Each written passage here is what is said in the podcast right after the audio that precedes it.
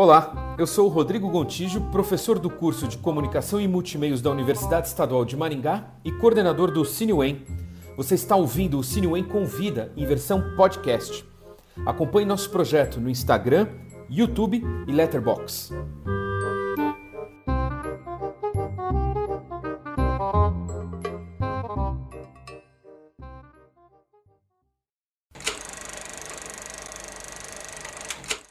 Oi, pessoal, tudo bem? Espero que todos, todas, todos estejam bem. A gente chega no nosso último encontro com realizadores, essas lives que foram promovidas pelo CineWen, um projeto de extensão da, do Departamento de Fundamentos da Educação da Universidade Estadual de Maringá, numa parceria entre os cursos de Comunicação e Multimeios da UEM e da PUC São Paulo. E nessa temporada, a gente conta o apoio com a TV PUC nas transmissões. Na primeira temporada, a gente começou a, primeira temporada em agosto de 2020. A gente abordou o cinema brasileiro contemporâneo. A segunda temporada foi dedicada aos documentários de impacto social. E a terceira, essa aqui, é a Conexão Latino-Americana. E ao longo de um ano e meio, a gente recebeu 19 convidados realizadores e 32 professores interlocutores. E hoje, para um bate-papo especial sobre cinema expandido, a gente vai conversar com o artista uruguaio Fernando Velasquez. O primeiro bloco vai ser um pouco maior. A gente vai abordar duas obras que ele realizou em 2008, o Descontínua Paisagem, Your Life, Our Movie. O segundo bloco vai ser sobre uma performance audiovisual que ele realizou chamada Reinos. E o terceiro bloco a gente vai abrir para perguntas do público. Então, se você tiver uma pergunta, manda para a gente no chat aí no YouTube. Participam desse encontro como interlocutores os professores Rael Toffolo, da UEM, Marcos Bastos, da PUC São Paulo, e eu, Rodrigo Gontijo, coordenador do Cine UEM e professor do curso de Comunicação e Multimeios da UEM, estarei aqui fazendo a mediação. Aproveito para dar um breve recado aos estudantes que nos assistem. Se vocês quiserem validar o encontro como atividade complementar, basta preencher o formulário que aparece aí na descrição da live no YouTube. Vamos nessa. A gente começa então assistindo a um trechinho do registro de Descontínua Paisagem.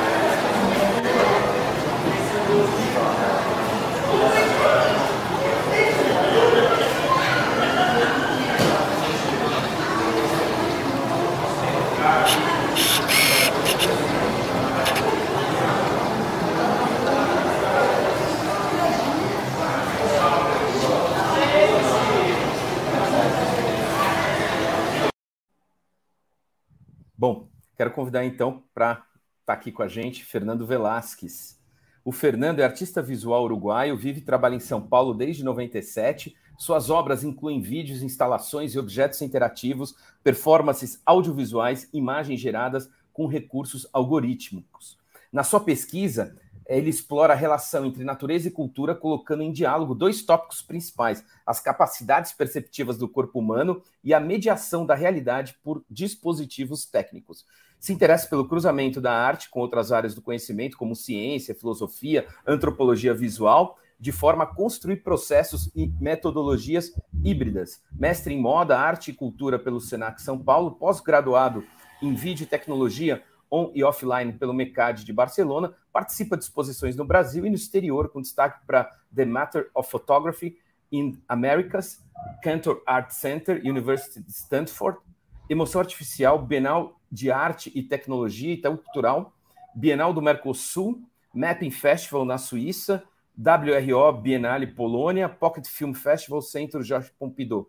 em Paris. Recebe, dentre, recebeu, dentre outros, o prêmio Sérgio Mota de Arte e Tecnologia em 2009, Mídias Locativas Artimove 2008 e Vida Artificial Espanha 2008. Foi professor convidado da PUC, FAAP, SENAC, ministra palestras e workshops em instituições públicas, privadas e do terceiro setor e tem organizado projetos de exposições como Motomix em 2007, Peppermint Brasil, Adrenalina, Periscópio e entre 2015 e 2018 foi o curador e diretor artístico do Red Bull Station em São Paulo. Bem-vindo, Fernando. Muito legal sua participação aqui com a gente.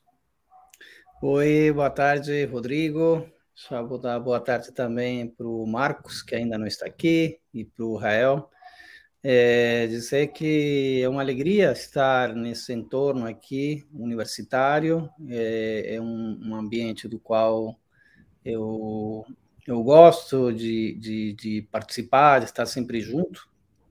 Acho há um tempo que eu tento um, um, entrar no doutorado ali e a vida não me deixa, mas é um lugar, é um, um recipiente de conhecimento que eu respeito e que eu, eu eu trago, eh, guardo eh, como um dos repositórios talvez mais preciosos do conhecimento, com todas as contradições também que ele carrega, né? E também uma alegria dupla por estar com dois amigos, duas pessoas que, além de mais, eh, além da, da, da, da parceria eh, intelectual, né, da cumplicidade intelectual, também temos laços afetivos, temos trabalhado juntos, estamos sempre em contato e pertencemos, de certa maneira, a, a uma das mesmas turmas, tantas turmas que a gente faz parte, né?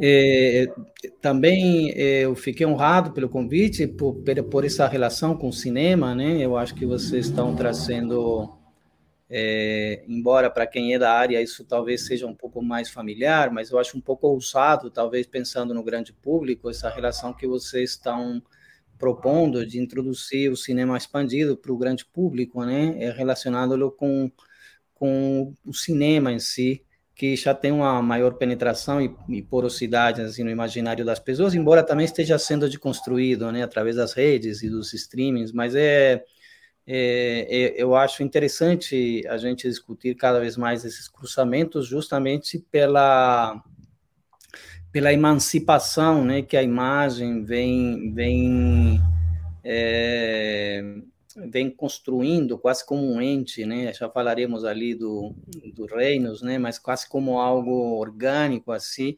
é, que modificou totalmente a, a, forma como a gente se vê no mundo, né? Para além da, das narrativas construídas nesses dispositivos culturais, eu acho que a imagem e a imagem em movimento ganhou uma importância crucial no dia a dia das pessoas, né?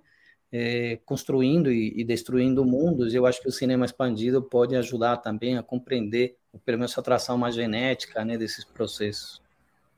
Muito legal, Fernando. A gente fica muito feliz, eu principalmente, de receber você aqui, é, pessoa que conheço há tanto tempo e admiro tanto o trabalho. Muito legal.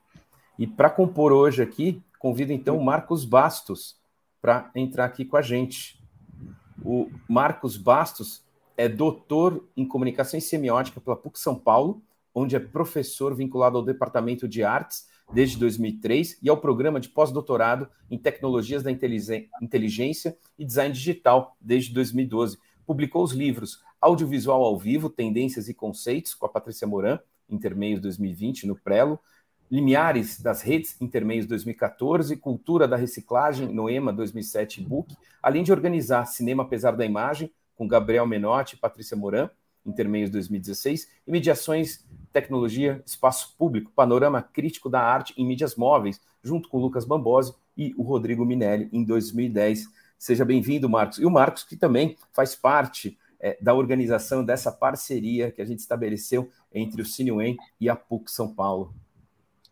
Obrigado, Rodrigo. Boa noite a todas, todos e todes. Boa noite, Fernando. É uma honra poder estar aqui para dialogar com você. Né? Sou fã do seu trabalho, admiro muito a sua trajetória, acho tudo que você faz sempre muito potente, né? muito forte, super bem elaborado. Então, estou muito feliz com a oportunidade, né? E com a oportunidade da gente conversar em um outro registro, né? Que é mais ligado ao cinema e essa interface que pode haver entre formatos mais experimentais e o cinema, né? que é por onde eu vou tentar conduzir um pouco a conversa hoje. Né? E eu queria te fazer uma primeira pergunta, né, que ela se refere ao descontínuo a paisagem e ao Your Life, Our Movie. Né? Porque nesses dois trabalhos você recorre a estratégias de edição automática das imagens. Né? Elas são captadas de base de dados públicas e às vezes com a interferência do público ou às vezes por algoritmos automáticos elas vão montando uma sequência de imagem em movimento. Né?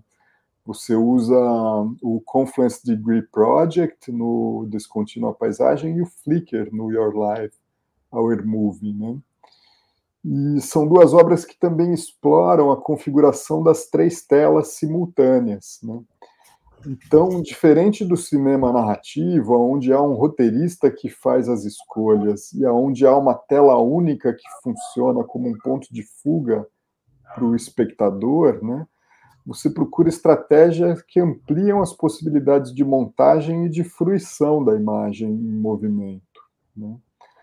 São obras que dialogam com a instalação, mas você localiza, especialmente a segunda, né, a partir do título, como um filme. Né?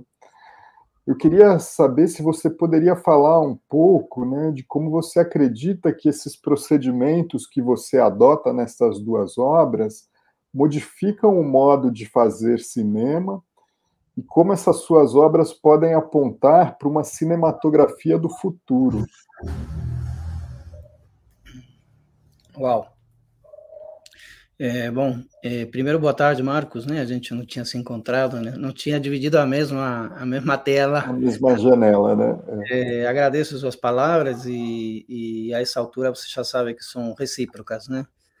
É, bom, é, eu te diria que essas, esses dois trabalhos eles são, são próximos e eles é, hoje, com o passar do tempo, eu acho que muito do trabalho artístico em qualquer área ele é, um, é um, uma prospecção né, no mundo das, das ideias né, que, que cada artista em particular vem trabalhando. Eu gosto muito do, do termo abdução, né, que o, que o, que o Pierce usa né, como uma, uma, uma, uma, um entremeio entre o que seria a dedução e a indução, falando do, do, do conhecimento científico, e a abdução ele, ele é, eu entendo como algo muito ligado à intuição, mas ele diz que é um tipo de, de procedimento, de pensamento, de construção de conhecimento que ele fica no âmbito de uma, de uma certa incerteza, né? Há um sistema ali de proposições, mas elas não, não vão levar a um, levar a um lugar concreto, sim ou não, né? É, por, por definição, digamos mas eu acho que nesse isso para dizer que com o passar do tempo aquelas intuições ou, ou, aquela primeira idade né daqueles daqueles pensamentos aquelas sinapses foram ficando mais claras porque é, muitas coisas foram se, se comprovando digamos né? muitas das hipóteses que ali estavam colocadas e desses sentimentos primários dessas sensações primárias a respeito do que estava acontecendo em princípio, é, é, os dois trabalhos eles têm como um, um mote mais denso, diferente, né? É, o Your Life Our Movie ele surge nessa época em 2008. O, o lembrar que as tecnologias todas que a gente usa hoje eram muito jovens e muito pouco relevantes, né, no contexto social e como uma ferramenta inclusive coletiva, massiva, né? Tanto o YouTube, Instagram devia estar por nascer, né? Acho que o YouTube nasce em, 2000, em, em 2005, né? Eu já não sei mais se é 95 ou 2005, estamos falando de 2008. É, é muito contemporâneo essas tecnologias que é, é, já dava para intuir essa grande mudança que teve é, na relação que a gente tinha com, com o que a gente chamava o público e o privado, né? Quanto a gente olhava para dentro, quanto a gente dividia nossa vida com, com o outro, numa certa escala que estava sempre mediada pela fisicalidade, né? Era era a fofoca, a mesa de bar, ou, ou, alguma matéria de jornal, ou, ou, os lugares de exposição pública eram muito mínimos, né? E surge o Flickr, onde, onde supostamente era um repositório de fotografias, e ali eu comecei a intuir que, havia, que, que as pessoas estavam expondo coisas que não eram habituais de a gente ter, ter acesso a esse tipo de, de proposta. É, coisas muito íntimas, né, da vida dia, da, da vida do dia a dia, é, coisas, é, é enfim, né, é, é, não quero falar, não está vindo a palavra aqui, não é polêmica, mas coisas muito ousadas, né, e, e estavam começando a se falar a partir da imagem de questões que antes eram do âmbito privado. É, paralelamente, como eu, eu, trabalhei durante muitos anos como designer gráfico, né? Foi dali que eu que eu tirei a minha subsistência. Isso que me permitiu, por outro lado, também ter uma certa liberdade nas minhas escolhas artísticas, né? É, mas eu vinha trabalhando, construindo sites e tal, e eu vi a possibilidade de usar a API do Flickr para é, fazer esse, esse, é, poder levar a cabo esse projeto e a constituição em três telas que você que você menciona, isso vem da minha formação como artista plástico, né? É, minha minha formação começa no Uruguai, eu estudei arquitetura, música e belas artes sem me formar em nada. Eu já lá trabalhava como designer, é, tinha um escritório de design, mas eu frequentei durante muito tempo, né? A, a história da arte, a história da arquitetura, a história da música, a história do design. Isso me formou intelectualmente e eu tinha paixão assim pela, pela pintura da Renascença, né, e pela, pela pintura da, da, da, Alta Idade Média, onde a questão do tríptico ela era muito importante, né, na formação, na, na, na estruturação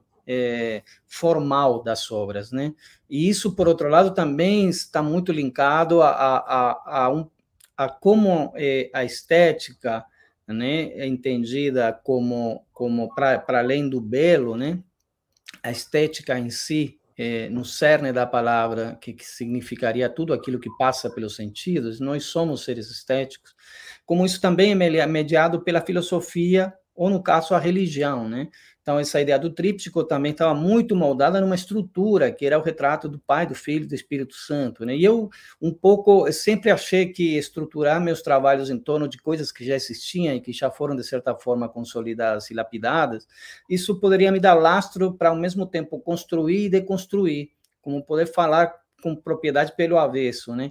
E, e sempre me interessou essa questão do tríptico, por esse, essa, esse background, assim, mais a profundidade, que era um, um, um link com outras áreas do conhecimento, né, como no caso religião ou filosofia, é, e por outro lado, também pelo lado perceptivo, se a gente pensa nessas pinturas, uma pintura do, do, do El Bosco, por exemplo, né, como ela de fato exige uma postura corporal e como ela tensiona os nossos sentidos, né, diferente de um frame, né, de uma pintura de Van Gogh única, ou qualquer outra pintura, né, como ela já desvia o foco e nos, e, nos, e nos provoca uma certa imersão quando isso é levado ao extremo de uma catedral gótica, onde tem música, onde tem o incenso, é um espetáculo multimídia, isso vem de lá atrás, né?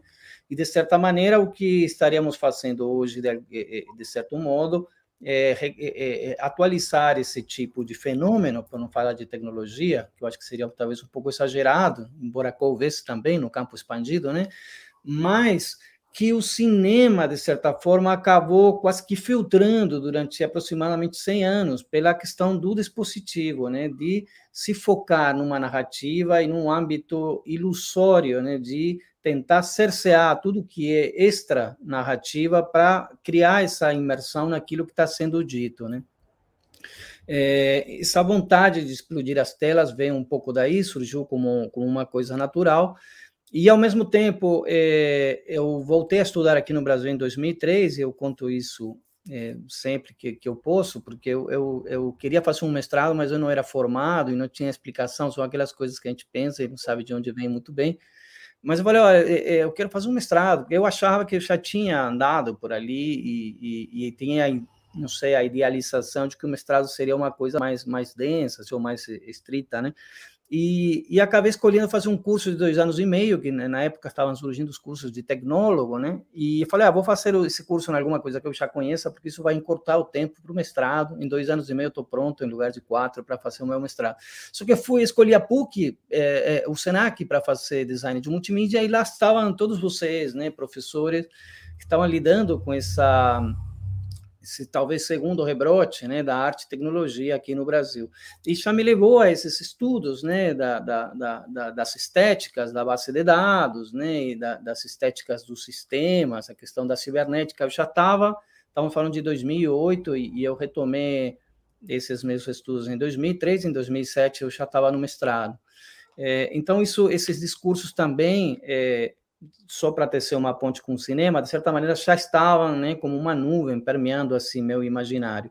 Ao mesmo tempo, a gente não pode esquecer, e já linkando um pouco com, com, com Discontinuous Landscapes, os celulares foram se tornando o controle remoto do, do cotidiano, né, como alguma vez acho que foi a Lúcia Santaella que comentou, né? É, essas tecnologias também estavam é, amplificando essa capacidade de ver de, dessa maneira que tomou, o, o, tomou conta do mundo hoje, né? Essa fragmentação, eu não, não, não sei se é a fragmentação da percepção, mas sim a, fra, a fragmentação do fluxo, né?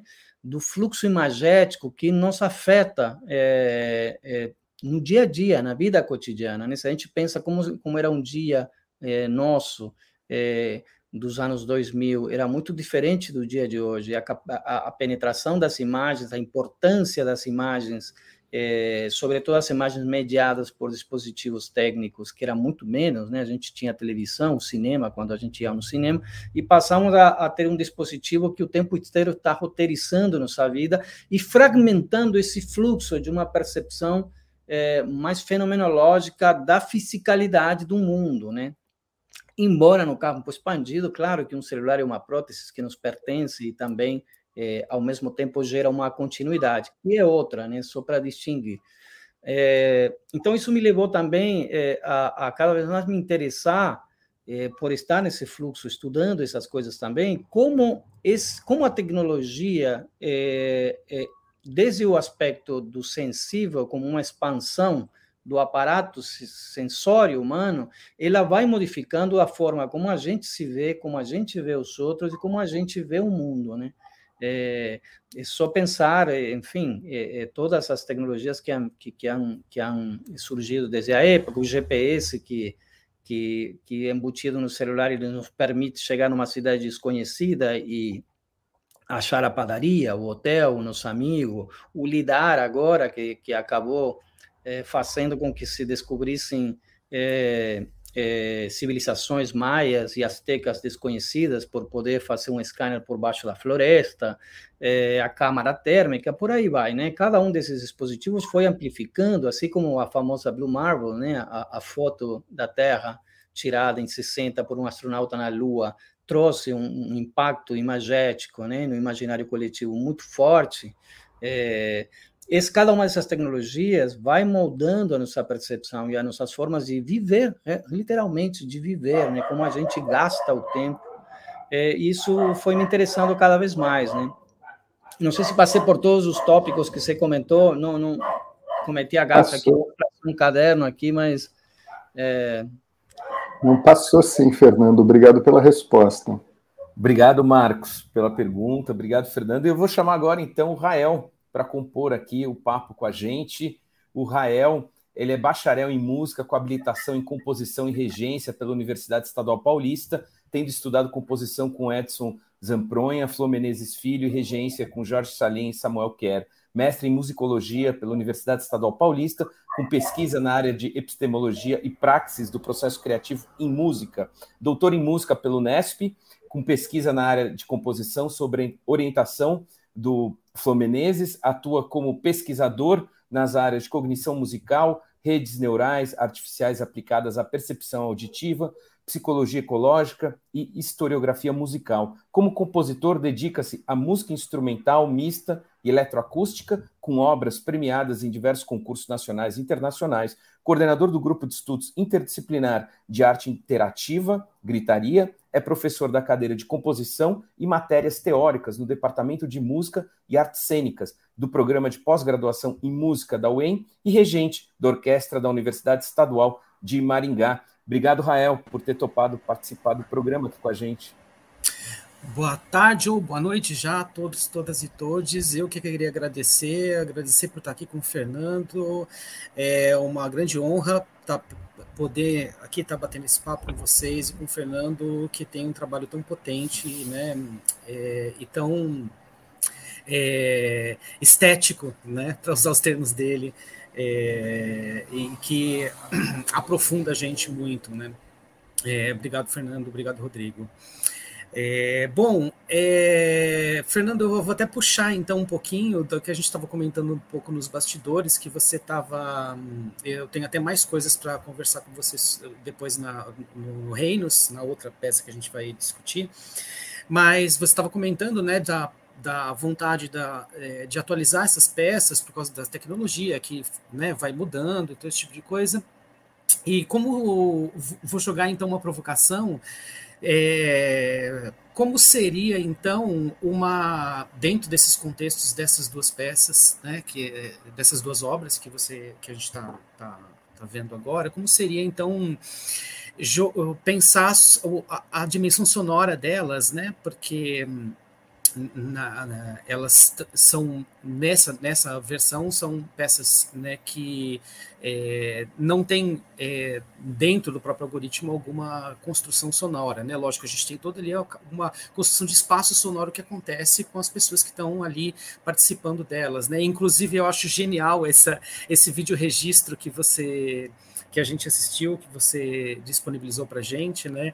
O, a, a, o olhar da câmera é, focando e o som da câmera, eu achei genial aquilo, ficou muito potente, né? Virou uma outra obra, inclusive.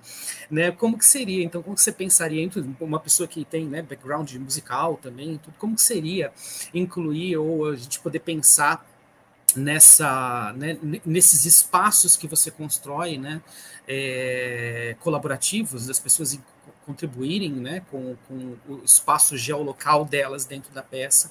Como seria isso sonoramente para você? O Rael, boa tarde também, obrigado pela, pela pergunta e obrigado por, por ter topado participar aqui do programa. Olha só, essa questão da, da câmera, eu nunca tinha me chamado a atenção tanto quanto agora, foi na verdade um descuido, né? não tem nenhuma propos, eh, propositalidade, assim, é, um, foi um, uma documentação muito descuidada do trabalho, é, por, talvez até por despreparo, né? Nesse momento é, é uma das, das, das, primeiras obras que eu faço assim com esse com essas características tal. É uma coisa que eu fui aprimorando um pouco. Eu acho que hoje talvez faria um pouco diferente a documentação, mas sim é, o que você comentou, né? A la Cage, assim, né? De, de utilizar esse, essa ambiência se é uma coisa que era pro, que, que, que, me interessava muito na época era trazer a infraestrutura. Isso eu esqueci de comentar é, para o Marcos, né? Se você vê, né, o vídeo começa com o patch que ficava exposto, esse computador poderia estar escondido. Havia toda uma tecnologia inventada ali que não existia na época, os celulares não se comunicavam com o computador, então teve que se fazer um software que se comunicasse Bluetooth com um celular que recebia as chamadas. As pessoas interagiam com essas telas a partir do uso do celular, que também era uma coisa nova, né? Às vezes mandar um SMS para uma pessoa que não estivesse familiarizada era uma coisa muito complexa. Então, mostrar essa estrutura, esse marketing que já estava sendo feito em cima dessa tecnologia, com que a gente, dentro dessa ideologia que hoje se chama tecnosolucionismo, né? Então, essa ideia do tempo real, que não era tempo real, porque eh, a situação ela, ela era demorada, né? No seu o que acontecia ali, a pessoa escolhe uma das três telas, mandava uma coordenada, então tinha até um mapa mundi, né? Porque ninguém guarda as coordenadas de cabeça e tal, coisas que hoje ficaram muito familiares, assim. É, é escolhia uma localidade que ela que, quisesse visitar e, e, a partir desse SMS, de, de, de um SMS, ela chamava essa localidade e essas fotos são é, de, de, de, percursos que fizeram pessoas que entraram nessa. Né? Esse projeto Confluence.org convida as pessoas a fazer um mapeamento da Terra a partir de grau absoluto de paralelo e meridiano. São poucos pontos na Terra e trazem essa particularidade. De fato, a gente conseguir visitar um lugar que, ao qual a gente jamais é, é, teria acesso e desde uma perspectiva poética, porque ao mesmo tempo as pessoas eram convidadas a trazer um relato de como tinham acedido a esse lugar é, é, e que as pessoas recebiam por e-mail. Se você colocasse seu e-mail no SMS, você receberia esse relato de uma família que acordava às seis da manhã, decidia visitar tal ponto que ficava perto da casa dela e tinha que andar 100 quilômetros, entrar numa tranqueira, numa fazenda.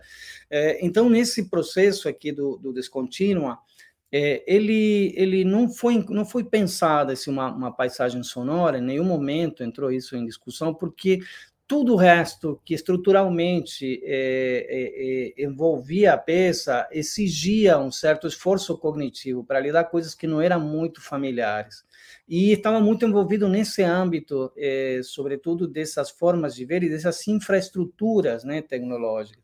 Eu acho que uma paisagem sonora ali, eu vou incorporando isso, eu acho que ao longo do tempo no meu trabalho, incorporar nas, nas instalações depois eu fui usando bem mais, e hoje, hoje eu uso bastante, mas nesse trabalho é, isso não era um objetivo. Embora em Your Life Our Movie tenha uma trilha, é, que foi uma trilha construída, não é algorítmica, não é randômica, e ela foi um pouco inspirada, assim, sem, sem muita manha mesmo. Ela, ela quer ter um, dar um fit com esse. É, ela quer grudar nesse conceito maior que era. É, uma certa surpresa pelas informações que as pessoas estavam colocando na rede, né? É, e ao mesmo tempo com uma base de dados gigantesca, porque já era como ter aquelas, eh, se a gente pensa naquela época, todas as, as bases de dados de, de stock photos, né, que não existia nem stock video ainda, eram coisas muito caras, era, um, era uma indústria que morreu, a gente fala pouco, mas essa indústria morreu assim como, como a indústria da música, né, e aquilo passou a ser um, um um, um, recipiente né, de imagens de arquitetura, de lugares exóticos, para além das questões pessoais da, da, da vida das pessoas. Né? Então, eu tentei ali trazer um pouco uma, essa certa confusão. Se você vê, tem muito som reverso nesse. É, porque parece, a grande modo pareceria que a gente intuía que alguma coisa está sendo dita ali, mas não está acontecendo, né? entendendo esse, esse arcabouço ali como um fenômeno, mas o que fica mais claro é que uma, é uma transição para alguma outra coisa, né? Eu tentei espelhar um pouco essas ideias é, na trilha. Eu acho que são projetos muito tempranos, assim, na minha produção, e, e aí eu aproveito para contar um pouco a minha relação com a música. Eu, embora eu estudei música no conservatório, é, eu, eu fui é, deixando de lado. Quando eu cheguei no Brasil, eu tive que optar, porque eu, eu estudava as três coisas, e quando eu cheguei aqui, eu, eu escolhi fazer artes visuais, né? Então, isso foi me separando do dia a dia, me separou do instrumento também, embora eu nunca parei de tocar, eu toco violão mais tal, mas eu não, não sistematizei assim, os interesses, né? Eu acho que hoje em dia já estou muito mais estudado, retomei anos depois, estudo hoje, me interesso muito, estou atrás é, de, de, das questões da inteligência artificial, né, com, com, com som, é, estudos conceituais também, enfim, é, mas na época era uma coisa muito primária, sabe? Eu acho que a, a, as obras, é, de certa forma, espelham assim, esse, está, esse estágio temprano, com um ênfase maior é, nessas questões conceituais, um ênfase é, né, enquanto a, a, mudança do cotidiano na nossa vida, a uma relação mais formal com esse meu espólio das artes visuais, das artes plásticas, né? Falar que artista plástico hoje é uma coisa muito obsoleta, porque não existe mais esse termo, né? É, então, porque todo mundo já sai fazendo tudo, ele pinta, faz vídeo, desenha, né? É, isso foi talvez um pouco ficando mais maduro ao longo do tempo. Legal. Obrigado, Rael, pela pergunta, pela participação. Obrigado, Fernando. A gente encerra aqui então o primeiro bloco. E aí a gente começa o segundo bloco com um trechinho da performance audiovisual Reinos.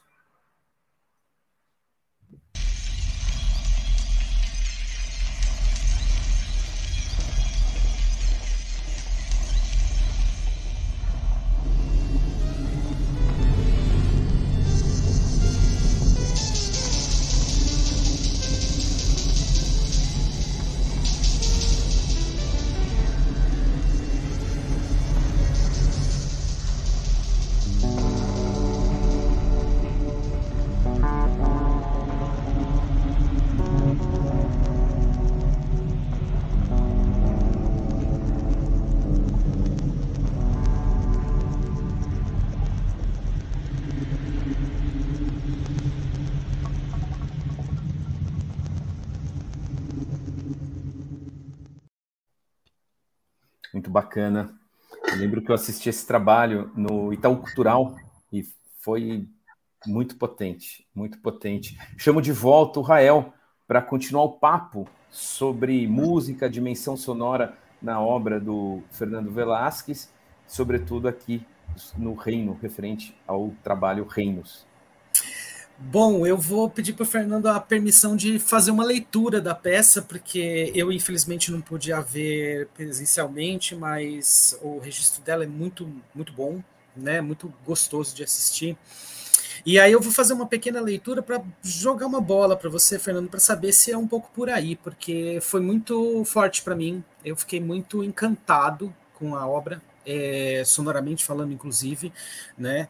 É, você fala muito, né? Você comenta até em algumas outras entrevistas falando sobre a coisa dos reinos e trabalhar com as dimensões não visíveis, né? O invisível, trazer aquela coisa da ampliação, da microampliação e colocar a gente dentro de outras dimensões. Me lembrou muito Gibson, o psicólogo ecológico, que ele vai falar né, da nossa percepção, né, dentro das escalas do humano e as outras escalas, né, é, e você usa isso esteticamente com uma beleza, uma propriedade fantástica, né, e sonoramente eu, eu, eu, eu curti né, um arco muito interessante musical.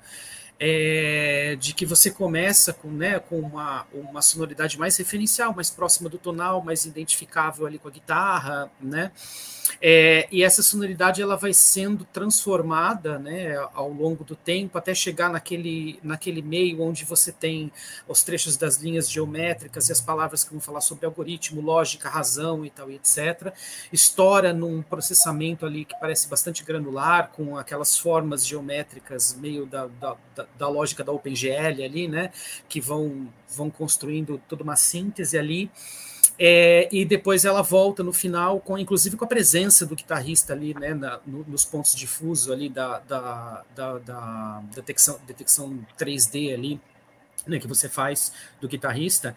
É, Para mim, foi uma leitura de a gente ter uma camada do, de um dos reinos, que é o reino humano, né? Eu, a música para mim ela representou muito ali a presença do humano. O Smalley fala muito isso, né? Do som instrumental, né? Dentro da música contemporânea, quando a gente identifica o som instrumental, ele joga para a gente para uma rede de referencialidades que são corpóreas. A gente a gente intui o corpo que aciona aquele som, o corpo que faz aquele som, né?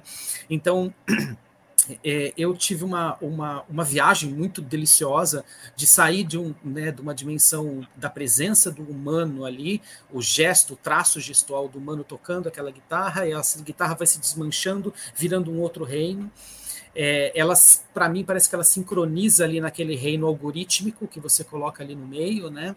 E depois ela volta para a presença do humano no final, né?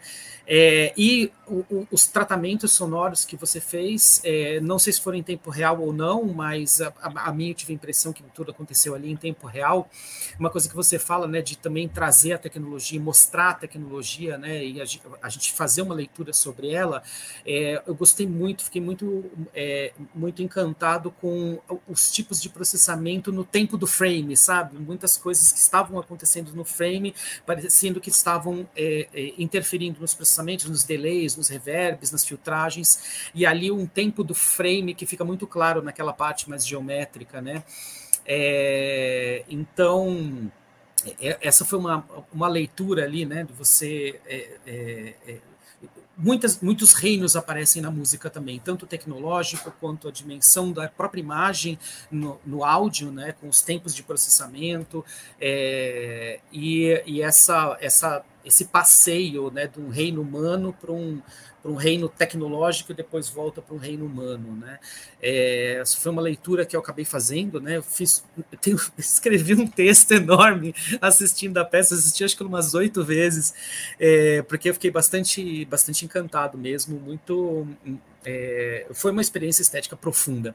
É, então, jogando essas bolas aí, queria que você comentasse um pouco sobre foi, se é isso mesmo, se não é, como que você pensou. Né?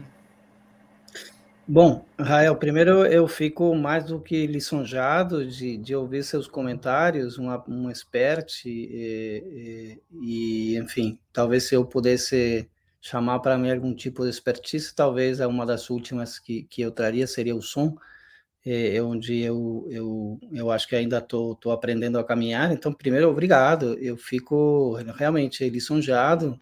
Esforço não falta, né? Esforçado eu sou. Eu me esforço, mas é, teve, teve claro que a sincronia é fundamental, é uma coisa que sempre me, me interessa e nas performances audiovisuais eu, eu, eu, eu, cuido muito disso, inclusive na minha edição de vídeo é, é um dos meios expressivos mais fortes, a, a, sincronia entre o frame e a imagem.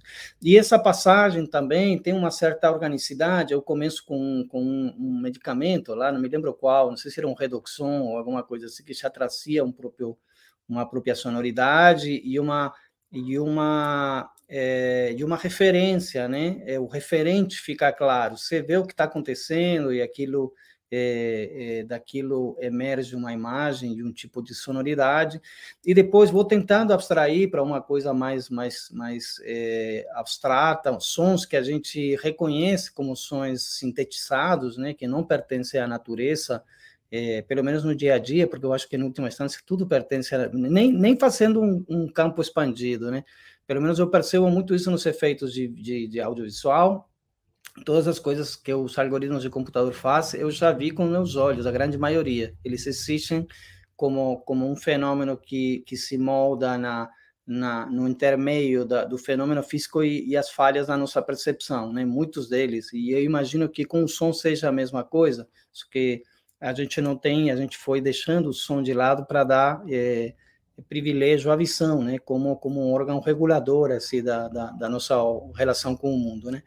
É, uma coisa que eu queria, você me, me, parece que a leitura, assim, em termos estruturais, eu fico novamente contente que, que, que, que tenha que tenha te impactado dessa maneira, porque havia-se essa linearidade, e uma coisa que não sei se você sentiu, mas é uma coisa que também é como, como um bucle, né? um loop assim na minha produção.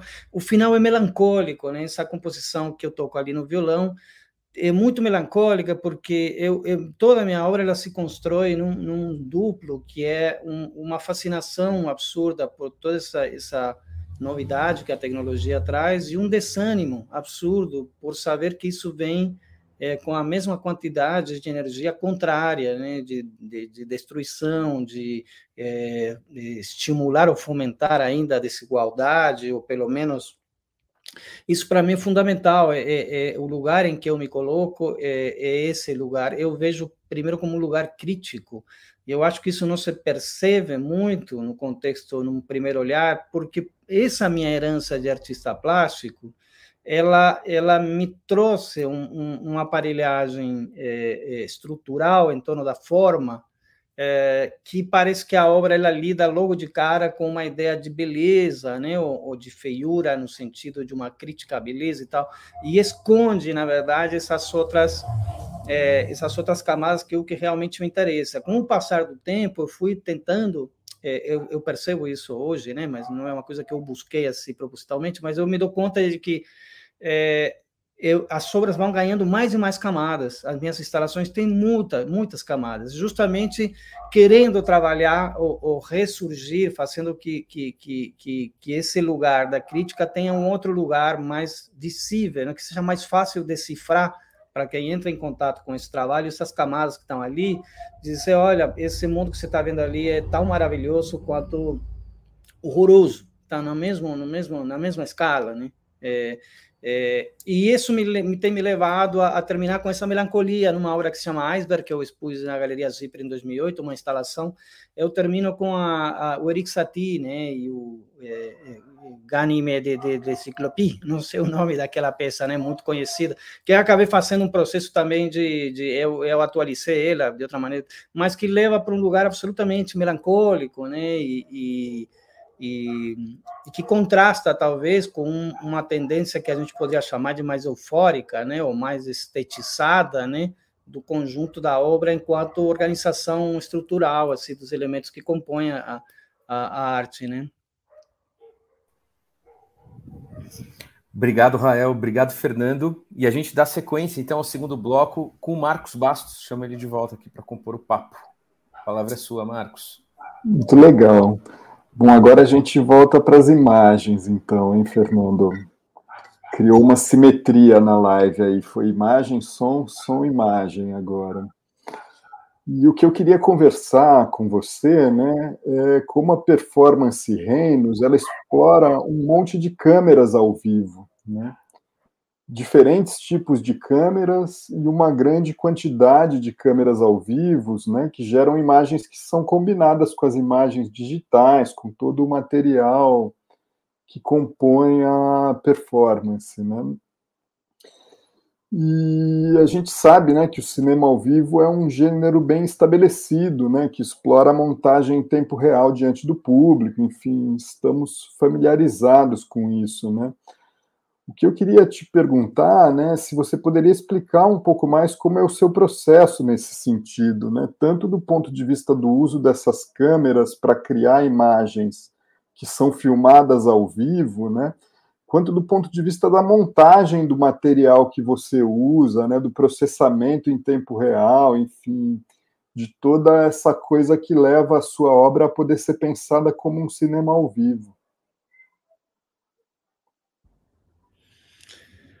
É, sim, eu, eu como, como, todos nós, né, incluindo você e, e, o Rodrigo, acho que a gente começou naquela primeira leva de, de, de de assim, aqueles primeiros softwares de, de, imagem ao vivo, onde havia, a gente usava câmeras de vigilância e a gente é, era muito apaixonado assim por por é, imagens é, imagens de baixa qualidade, né, e, e imagens estouradas, em contraposição ao que a gente entendia como uma imagem mais que naquele momento talvez fosse mais industrializada, né, do cinema que é, pensemos também que o cinema de há 15 anos atrás era outro cinema em termos de é, em termos de em termos de imaginário mesmo também, sobretudo é, no que toca à produção, né? Era uma coisa muito distante o cinema, eram equipamentos caros, profissionais, técnicos, né? Uma técnica muito restrita a certo tipo de pessoas. E com o, o, o a famosa é, Canon 5D Mark II, é, o cinema se tornou uma coisa próxima e depois veio a Black Magic e na verdade a ideia de fazer, fazer cinema passou a ser outra coisa, né? E nesse primeiro momento a gente era quase que o contrário, o cinema era uma coisa muito longe, assim, era uma aparelhagem tremenda né? e, e, dependente ainda da técnica, não só das, das tecnologias caras e restritas. E, mas eu passei, de, num certo tempo, talvez paralelamente a, a essa, ao surgimento dessas tecnologias, eu passei muito a me interessar muito por essa imagem que surgia ali, que não era a imagem da indústria do cinema, mas uma imagem que era de alta resolução, né? Era HD, é, Full HD, numa, numa Mark II, que conseguia ser capturada. Passou a ser uma tecnologia é, quase que de fronteira, e eu gosto muito quando eu uso esse termo de fronteira, porque as coisas que eu chamo de fronteira são, sobretudo, conhecimento de fronteira é aquele que está no limite do que a gente conhece e não conhece, né? mas que ainda permite uma aproximação e um atravessamento né, dessa fronteira para tentar dialogar com aquilo. E eu fiquei muito interessado com isso, que passou a ser uma tecnologia acessível e, ao mesmo tempo, uma alta tecnologia que podia ser comparada, entre aspas, a esse padrão industrializado. Seja, há, há, também ali como uma coisa de, de crítica e, ou política, inclusive, de dizer, olha, para aí, aquilo que era uma indústria era uma coisa restrita, agora, de certa maneira, isso está aqui, se popularizou, uma coisa que hoje ficou muito clara para mim, como na verdade, uma vez que se distribui a técnica, o talento está em todo lugar, né? Se a parte do domínio, do poder que foi exercido através da estética e da estética na arte, em qualquer tipo de narrativa, inclusive quando a arte se associa às narrativas políticas, ela, ela sempre esteve moldada pela, pela, pelo, pela posse, pelo poder da técnica, né? É, conjunto é, do poder material, né, de ter acesso àquela tecnologia, seja um telescópio do Galileu ou, ou é, enfim, uma câmera obscura, né? Mas é, eu comecei a me interessar por esse campo e aí eu fui atrás de uma série de câmeras que eram já digitais e, e, e HD ou Full HD, um mixer também, que era um mixer de TV, que tinha um custo irrisório comparado com o que seria, era uma estrutura de TV que tinha ali para cortar ao vivo a partir de, de equipamentos que permitiam o uso de algoritmos também. E era como. É, de certa maneira, essa, essa a fide... não me interessava o, o apologia à tecnologia, senão eu acho que há uma cerca, um acercamento a uma imagem técnica que responde, por exemplo, à imagem científica de laboratório. Né? Eu adoraria ter acesso a um microscópio atômico, né? E, e, com uma câmera e uma lente fantástica que me permitisse fotografar uma coisa nanométrica. Né? De certa maneira, fazer essa passagem de uma imagem que tinha uma plasticidade muito maior, talvez de um outro lugar, que eram as imagens de baixa qualidade que a gente trabalhava no começo dessa cena, pela pela capacidade técnica dos dispositivos, do computador e das câmeras que a gente usava, passei a ter um interesse mais por esse outro visual que me remetia muito à possibilidade de me aproximar de um tipo de, é, de repertório, né? É, ou de imagem que tinha essa relação é, com coisas que até então eram impossíveis, né? Como, por exemplo, um laboratório científico ou um filme, né? É, e aí, é, enfim, o processo foi é, é sempre complexo, porque vai que, e, e todo junto, é todas as camadas juntas e misturadas, né? A parte conceitual, então estava lendo é, é, sobre, fui ler o que, que é a vida, né? Que como que, que são gêneros, né? É, sobretudo para tentar elencar essa ideia de que o digital, como, como poderia usar essa metáfora ali, ou essa alegoria do digital ser um reino. Então, tinha essa base conceitual, essa estrutura era essa, pensar que, que poderia haver já um reino, que a gente poderia falar que existisse, que existiria o reino digital. Ao mesmo tempo, tinha essa essa procura desse tipo de imagem técnica, então estava vendo câmeras e dispositivos, é, tudo isso com um mote também é, da música misturado, né? É, então é um processo sempre que envolve todas as, as, as camadas que o trabalho tem, de, de, de, as diferentes áreas, né? É, os diferentes tipos de conceito. Quando a gente fala um conceito que pode vir mais da área talvez da filosofia, que vai passar por um arcabouço mais visual, né? De imagem e movimento, mas que tem que trazer o som juntos. Essa ideia de que, de que os conceitos, enfim, podem perpassar as áreas também, às vezes não fica, não fica muito clara, assim, né? Então, é, eu acho que é um trabalho de aproximação entre esses repertórios que vem sendo feito há muitos anos, né? Mas os referenciais são diferentes, ao ponto que se você vai estudar é, música contemporânea, você vai ter certos autores que nem sempre vai, ou, ou, talvez nunca aparecem no campo das artes visuais, muito menos das artes visuais com tecnologia. Então, foi esse processo meio híbrido, né, de estar tá fazendo tudo ao mesmo tempo e tentando ir colocar no ateliê, né, as coisas para funcionar, descobrindo uma coisa nova e, e, e fazendo a música para essa parte. É, teve o Kinect nessa, né, que eu queria muito que ele aparecesse ali, é, já um pouco pensando essa ideia de que nossos corpos poderiam é, já estavam de certa forma com essa ideia do big data, já estavam sendo é, tendo seus, seus duplos numéricos, né? Tudo isso também estava em jogo e eu queria utilizar esse Kinect também numa, num, onde de uma maneira que o referente tivesse claro. A música estava sendo feita ali, eu estava sendo visto, eu estava sendo digitalizado e, inclusive tinha um próprio hackeamento da ideia de digitalizado, porque foi ali que quando eu usei o Kinect pela pela primeira vez que eu me dei, me dei conta é, de que eu poderia, como ele capta uma imagem em 3D, que eu poderia girar em torno do meu corpo através do algoritmo, poderia pegar a nuvem de pontos e explodir esse corpo, né? É, e usar isso como um recurso é, como um recurso discursivo, né? Então esses créditos que acontecem no final, eu estou tocando é, para na, numa posição sentado, só que o meu corpo ele, ele ele começa a ser visto de diferentes lugares, ele explode e ao mesmo tempo eu coloquei os créditos ali, né? Atrelados a um dos eixos dos, dos planos, né? Dessa composição. Então é um processo sempre, isso se repete muito, né? Ou seja, sem dúvida o primeiro é a ideia, né? A ideia inicial, uma coisa que me provoca é, e que vai startar necessariamente esses, esses diferentes lugares, como dar, como trazer densidade para essa hipótese, né? Por um lado, que seria mais é, um levantamento de referências, muitas leituras, é, depois é, um referencial técnico sobre como levar essa ideia a cabo, é, e depois juntar isso, né? Não é depois, na verdade é tudo junto, né? Não sei se eu respondi, se me atrapalhou um pouco aqui, mas legal.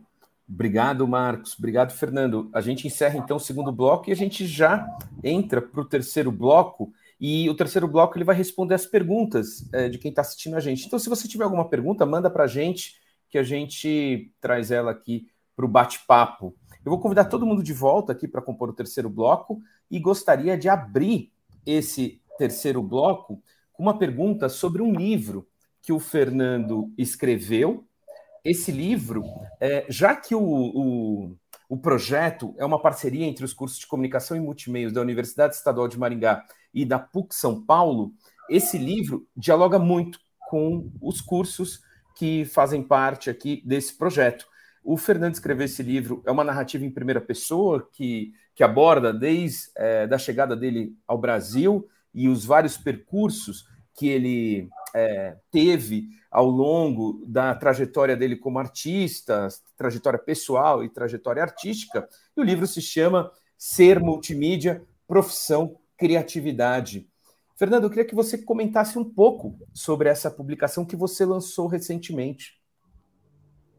É, obrigado, Rodrigo. Vamos fazer um merchan aqui. O livro está nas melhores livrarias. Acho que já foi tirado. Do...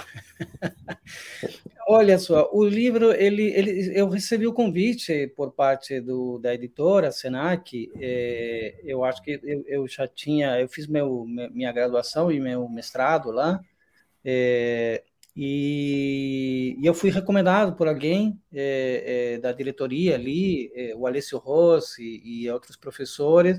Essa série do, do Senac, justamente, ela busca trazer a trajetória de profissionais de diversas áreas para jovens que estão ingressando no, no, no, na, na, faculdade ou pessoas que querem mudar de profissão, etc. Né? Então, é muito ampla, tem advogados, comerciantes, e, e me, me convidaram para falar desde esse lugar das artes. E eu, enfim, fiquei pensando se devia ou não. É difícil escrever sobre a gente mais desse jeito e é difícil também escrever também. Né? Então foi um processo bastante traumático, mas muito também muito gostoso. Se uma vez que encontrei um mote, escrevi e reescrevi isso muitas vezes para tentar achar o fio. E eu fiz uma, uma pós-graduação nesse inteirinho ali, que é em gestão cultural, e eu tive um professor que é o Jailson de Souza, e que ele, a partir da distinção entre cidade e urbe, é, ele requalifica tudo que vem da favela, né, que geralmente é menosprezado e tal. E nessa deconstrução dele, ele terminou a, a aula dele dizendo assim, depois de, de, duas horas de aula, ficava muito claro aquilo que ele, que ele propunha, né? É, por, que, por que eu sou como eu sou? Por que eu faço o que eu faço, né?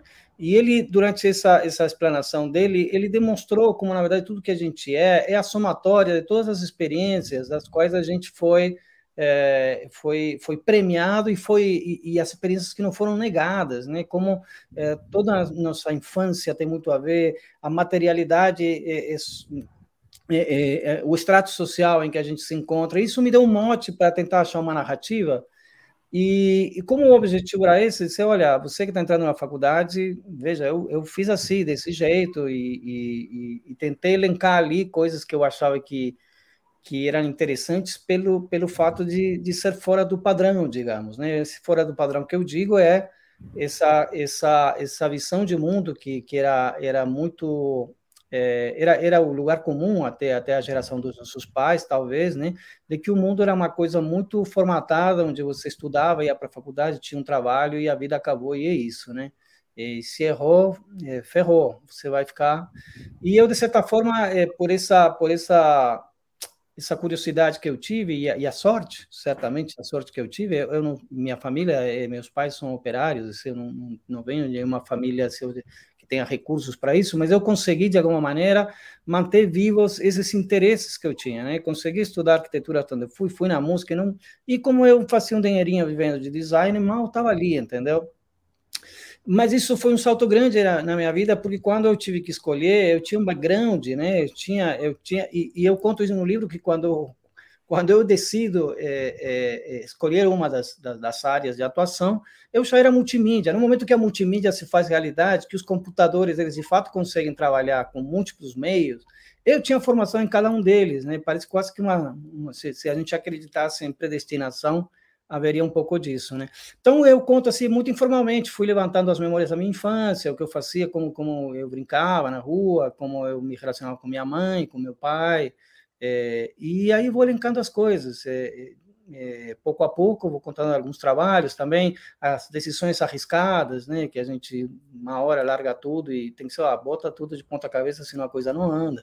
Coisas desse tipo. É um relato bem informal, é, mas que talvez, enfim, a ideia era, era, era é justamente poder inspirar alguém que está que, que tá começando ali, que tem interesse nessas áreas ali, né? Entender que elas são, são lugares muito abertos e que, sobretudo, que, que a vida mudou muito. Hoje, é, nesse inclusive talvez nesse ano, depois do livro ter saído, muda ainda mais, porque é, a ideia de emprego está mudando, a inteligência artificial está mudando todas as correntes as, de, de, de, infraestrutura, né? De como acontece a vida no planeta e tal. Enfim. Muito legal, Fernando. É, a gente tem duas perguntas aqui. O João Vitor Valdomiro ele pergunta o seguinte: Velasquez, o que você espera do cinema latino para os próximos anos? E eu complementaria a pergunta dele: o que você espera do cinema expandido ou das performances audiovisuais ou essas outras formas da imagem, do acontecimento da imagem em movimento para os próximos anos? Olha que pergunta. Eu não sei o que esperar, não. É... Eu acho que há uma cena muito forte no campo do, do cinema expandido. É, há uma cena muito forte na América Latina, é, embora o Brasil seja uma América Latina parte, assim, né? Porque o Brasil é um continente e isso tem nos levado a, a, a, a, de certa forma, eu não acho nem que o Brasil seja fechado em si mesmo, né? O Brasil é tão grande e tem tanto para conhecer do que está do lado dele, que ainda é Brasil, que a barreira do idioma, inclusive a distância física, é, faz com que é, o interesse pelo resto da, das produções eh, latino-americanas não, não, despegue, né, não decole, embora a internet aproximou muito isso e, e, alguns tipos de rede que foram possíveis de ser construídas. Mas talvez assim sendo mais genérico, se eu esperasse alguma coisa, eh, não é que não seja, mas eu acho que a ideia de, de a gente deixar de ser visto como um clichê, assim, sabe? Isso seria uma coisa interessante para para nosso escopo de trabalho aqui, né? E aí, para isso também depende muito de como a gente se coloca, né? Para com a indústria e para com, com os recursos e para com, com as, as, os discursos, né? É, é, eu estou cada vez mais interessado nessas nos vieses decoloniais, né, de toda e qualquer coisa, né, entender definitivamente que, que nós somos frutos de forças e tensões que atravessaram séculos e que nos formataram e da qual não precisamos mais é, é, ser segurados né, por essas amarras, ao contrário, é, mudar os discursos, mudar as epistemologias, né? África, Ásia, enfim, América Latina, por aí vai. Bacana, Fernando. Tem uma outra pergunta aqui do Matheus Hernandes. Quais são suas principais referências nos seus trabalhos? Boa pergunta. É, olha, eu acho que talvez a primeira referência no campo do cinema expandido para mim é, foi o Luiz, Luiz Duva. É uma pessoa que eu acho que todos nós aqui é, admiramos muito, né? Foi o primeiro cara que, que, que eu vi e que falei, nossa, esse cara é genial nisso ali, que, que eu não sabia muito bem nem o que era na época, né? É, depois eu gosto muito assim de um tipo de, de visualidade é, que eu, eu, não diria que são, eh, sim, são referências também, mas eu gosto muito dos japoneses, né, do, do, do Ryoji Keda, do Ryoji Kurokawa, é, gosto muito do Quaiola, é, tem alguns artistas mais, mais novos, tem um cara que eu já expus duas vezes em minhas curadorias, que se chama Mike Pelletier, que eu acho que é um pioneiro, é fantástico, e é uma pessoa que é, praticamente não é não é conhecida assim. É, Mike Pelletier, eu gosto do Andy Lomas também, que é outra outra figura que trabalha muito com código. Eu gosto do esse tipo de repertório que me atrai por esse lado da curiosidade, porque para mim é, é, me parece que esses caras estão numa fronteira ali, né, entre o que a gente já mais ou menos intui e, e o que vai vir. Agora, há, há, outro punhado de referências por outro lado, outro tipo de coisas e artistas que também me interessam, que tem muito mais a ver com matéria, com, com... mas no campo do, do, audiovisual expandido, eu gosto muito, são as pessoas que me vêm mais rápido à cabeça, porque eu sempre estou atento ao que elas fazem e tal, né? Bacana, Fernando. Bom, o papo tá uma delícia, tá incrível. Só que a gente está chegando já ao final do programa. Sei que o Fernando tem um compromisso daqui a pouco. É, eu vou fechar aqui com, com um comentário do Tiago Franklin Lucena. O Tiago é professor do curso de comunicação e multimeios aqui da UEM. Ele falou maravilhosa live, maravilhosa live. Obrigado, Velasquez e Cine UEM. Realmente faço das palavras dele as minhas. Fernando, quero agradecer demais sua presença, por ter topado estar aqui com a gente nessa tarde tão prontamente topou participar e fica aqui o convite para você voltar mais vezes para debates, oficinas, conversas e tudo mais, Fernando. É, eu agradeço, na verdade, o agradecido sou eu, assim, como eu falei no começo, é, eu acho que esse tipo de encontro, assim, para a gente é só alimento, né, e é um, esse lugar, assim, da academia, me parece que o que eu quis falar no começo, esse rigor, né, que, que, que que a, que a academia traz para o âmbito do conhecimento é uma coisa que simplesmente, é, como artista, é, é, é, combustível, né? Na verdade, é também achar que aquilo que a gente faz tem algum sentido, algum valor, né? Então, é, mais estando em casa com amigos, né? Quando vocês quiserem, vocês sabem que podem contar comigo. Obrigadão. Quero agradecer também esse time mais que especial que compôs aqui o bate-papo com a gente. Rael, brigadíssimo pela presença, foi muito bacana suas intervenções, presença e tudo mais, demais. Obrigado, eu que agradeço. Obrigado, Fernando, por fazer o que você faz e invadir as nossas vidas com esses trabalhos fantásticos. Obrigado mesmo, obrigado pelo convite de poder estar aqui batendo esse papo com todos vocês. Valeu, Rael. E quero agradecer também o Marcos, parceiro desde a primeira live do Cine. A gente vem desenvolvendo esse projeto aí conjuntamente. Obrigado pela presença, pelos apontamentos, pelo bate-papo. Muito legal, Marcos. Eu que queria agradecer, Rodrigo, agradecer pelo convite para hoje, agradecer pela parceria aí, pela oportunidade de estar junto do Cine né? Acho que um projeto que tem dado tão certo, né? Com tanta coisa incrível, né? E foi muito legal poder estar aqui com o Fernando, né, e falar um pouco sobre outros formatos, né, outros cinemas, né, e abrir um pouco esse horizonte junto com um artista que eu admiro tanto assim. Então foi uma alegria poder estar, estar aqui. Obrigado, Fernando, aí pela presença também. É, já, vou, já vou convocar vocês para a segunda, porque realmente eu queria falar dessas aproximações com o cinema de umas intuições assim que eu tenho sobre as diferenças né, entre um e outro e não deu tempo aqui e eu queria consultar os especialistas ali. Então, o ano que vem ali eu estou à disposição aqui. Vamos fazer, muito bem. Com certeza. E foi muito legal a gente encerrar essa temporada de lives do CineWen com cinema e multimeios, né? Essa relação do cinema e multimeios, cinema e multimídia, cinema expandido com a presença do Fernando Velasquez. Muito bacana um papo muito legal. Quero agradecer também o Marcelo Priost, que esteve com a gente aí na Conexão Latino-Americana, professor da PUC. Agradecer essa a PUC São Paulo, ao EM, por essa parceria que a gente fez aí desde as primeiras lives, a TV PUC, pelo apoio que tem dado a gente aí na transmissão, e Roberto Morales, que é o responsável, que está aqui nos bastidores, na coxia do StreamYard, pilotando essa transmissão.